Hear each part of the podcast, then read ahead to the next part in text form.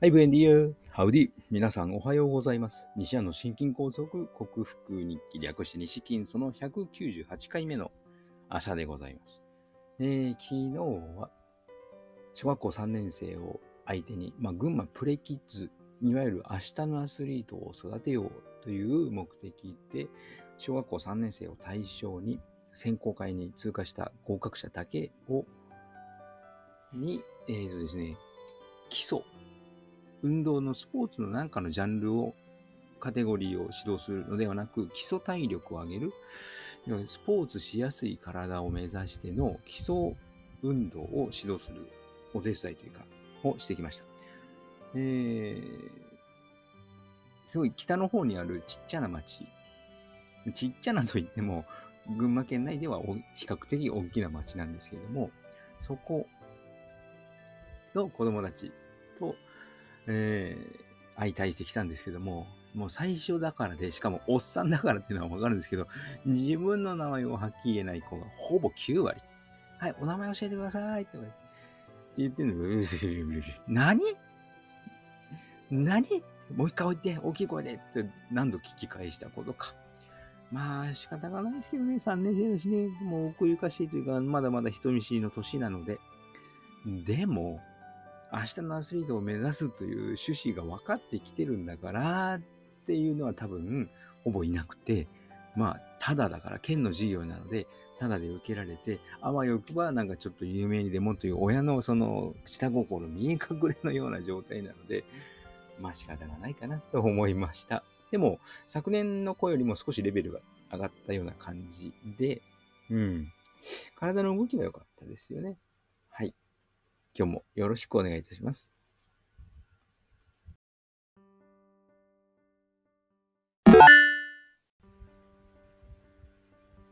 はい。改めましておはようございます。健康運動指導士、理学療法士、そして笑い療法士の西田隆です。今日のテーマは、栄養失調にはなんと2種類あるんだよというのをテーマにお話ししたいと思います。栄養療法をしている人たちにはよく実感できていることで、実は新型栄養失調、質的栄養失調と呼ばれる人たちには全然実感のないことだと思うんですけども、栄養に気をつけて、いわゆる日本だったらダイエットという言葉なんですけども、海外に出るとダイエットっていうのは、あの、規定食。つまり、食事に気をつけて栄養のバランスを考え、自分の健康の質を上げるための食事というような意味合いになりますが、どうしても日本だとダイエットだと、その痩せるための行為みたいになってしまいがちなので、もうほぼそういう意味になっているので、ここでは栄養療法だとか、規定食だとか、食事療法だとか、そういった言葉を使います。ダイエットって言ってしまうと、えー本来の意味を外れるので、日本独特な意味になってしまうので、ちょっと表現を変えます。はい。えー食事に気をつけて栄養療法。なんか栄養療法というと治療になってしまうんですけども、栄養に気をつけている人たちは、まず、えー悩まされていたアトピー性皮膚炎だとか、花粉症が治ることもあります。伴って、肌が、髪が美しくなり、で不妊に悩んでいた女性は妊娠することもあったり。で、先ほど言いましたダイエット、つまり減量ですよね。成功する人もいれば、今まで、あの悩まされていた、いろんな体の不定収素。え、不定収素ってなんだよ。で、まあ、定まることのない訴えなんですけども、まあ、寝起きが悪いだとか、冷え性だとか、えイライラするだとか、なんかどことなく体がだるいとか、そういった症状が変わる。劇的に変わる。というのを実感した人が多いようです。なぜならば、あの、私たちの体っていうのは、昨日まで食べたその食べ物でできていてですね、ねあの、有名な大リーガー、ダルビッシュ有、今はもう大リーガーといえば大谷翔平選手になりましたが、大谷翔平選手もしっかり、ダルビッシュ有選手もしっかり、かなり食事に気をつけていて、サプリメントも大谷翔平選手50種類だとか言われてますよね。そんなサプリを取っているようです。あの、有名なダダルビッシュ有選手の言葉に、僕の体は昨日までの食事でできている。アメリカに来て、パワーのなさ、このパワーのなさが大リーグで通用しない理由の一つだと考えた彼は食事に気をつけ、タンパク質を増やし、そして筋トレの内容を大きく見直したそうですね。すると、そこからの活躍ですよ。まあ、ね、食事がいかに大事かがわかります。我々一般人の場合は健康の質が変わるということですね。で、栄養療法をやっている先生方の表現というか言葉を借りると、40歳からお肌の曲がり方はもう20代だとか30代だとかって言ってますけども、はい。じ、あの、それは半分お金儲けのことがあるので、早いうちからというふうに言いたいのではないかと思いますが、人間の生理学の機能というか、生理学の観点からすると、やはり30代ぐらいから、その食事に気をつけた方が、その後のえっ、と、死ですね。人間には必ずやってくる死というその時期、つまり自分の人生の幕の閉じ方、それが変わってくるのだというふうに言われます。はい。で栄養失調2つですが、あのー、1980年代、USA for Africa, We Are the World という曲が流行りましたけれども、私が青年海外協力隊のボランティアとして行っていたアフリカのエチオピア、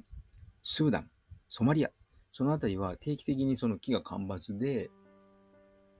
食べ物がない状態に、上の状態になり、子供たちがお腹がポコンと出て、で、腕が細いという、ああいう、えー、クワシオルコールっていう名前だったかな？そういう症状を。それは、えー、それが、あの、絶対的食べ物がなくて陥る栄養失調。これを、これはもう一般的に私たちも分かっていると思いますが、日本の男性を考えてみてください。まあ、日本の男性じゃなくてもいいです。中年男性、お腹ボコッと出て、女性も最近多くなりましたけど、お腹出て腕細くはないけど、まあ、相対的に腕が細く見える、その状態。アフリカの子供たちに似ていませんか？まあ、あばら骨がゴリゴリ見えるような、そんな痩せ、痩せ方ではないんですけど、お腹が出て、で、腕、手足が細い。これも実は栄養失調で、質的栄養、質が伴っていない質的栄養失調、新型栄養失調などと呼ばれたりします。つまり、食べ物には、飽食の時代で食べ物には困らないんだけど、人間の体が本当に望んでいる、必要としている栄養素を取らずに他のものばかり食べている、いわゆる偏った食事だから陥る栄養失調。新型栄養失調または質的栄養失調と呼ばれるこの状態に現代の人たちは多く陥っていると言われます。これに早くいち早く気づいて早くから食事に気をつける方はいつまで60過ぎても70代でも活発に動きでスポーツも楽しめ毎日すごい量の肉を食べそして人生の幕を閉じているいく、つまりピンピンコロリの状態になる方が多いようです。あなたはどちらを選ぶのでしょう？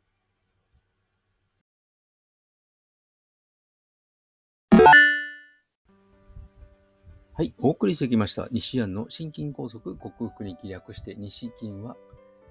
健常者や子供たちに運動パフォーマンスの向上と健康の質を上げることを栄養指導と運動指導の両面からサポートする健康運動指導士。心身に障害を負ってしまった方々に医学的リハビリテーションを施す理学療法士、そして癒しの環境を提供し、安心、安全なほっこりした笑いを引き出して、平和をもたらす笑い療法士として活動する私、西田隆が、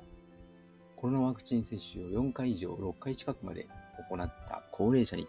多数、多数の高齢者に囲まれて仕事をしているという、そういった職場環境によってもたらされたシェディング被害と呼ばれるいろんな症状がある中で、私は、あの、心筋梗塞のような、狭心症のような症状ですね。胸や背中の心臓付近の筋肉が突っ張って痛いとか、喉の奥の方がイガイガして、なんか飲み込みにくいような気がする。昨日はですね、後頭部、耳の上のあたりがすごくこう突っ張った感じ、なんかもう四六時中ずっと歯ぎしりをしているというか、歯を食いしばっているような感じで頭が重たい感じでした。おまけに今朝方の血圧もちょっと高いので、うん、岩盤浴に行ったのが良くないとは思わないですけど、ちょっと血圧が高かったですね。はい。そういった症状を手術や薬で何とかするのではなく、オーソモレキュラー分子整合栄養学と呼ばれる栄養療法にて、食べ物とサプリメントで必要十二分な栄養を補給し、ホメオスターシス、生体向上性という生命が自分の命を維持しようとするその力を正常化させて、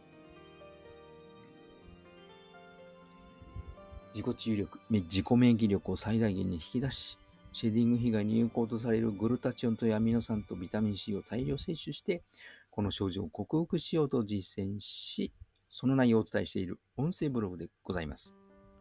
興味のある方は、明日も聞いてくださるととても幸せでございます。さあ、仕事始まり月曜日じゃなく、昨日は休み。まあ、休みといっても、あの、小学生に対する運動指導はしましたが、今日は本業であるデイサービスの仕事、一日の、えー、仕事の始まりです。今日、今週は土曜日までびっしり、はい、仕事が入っております。皆さんも素敵な一日となりますよう、素敵な時間をお過ごしください。西田隆でした。ではまた。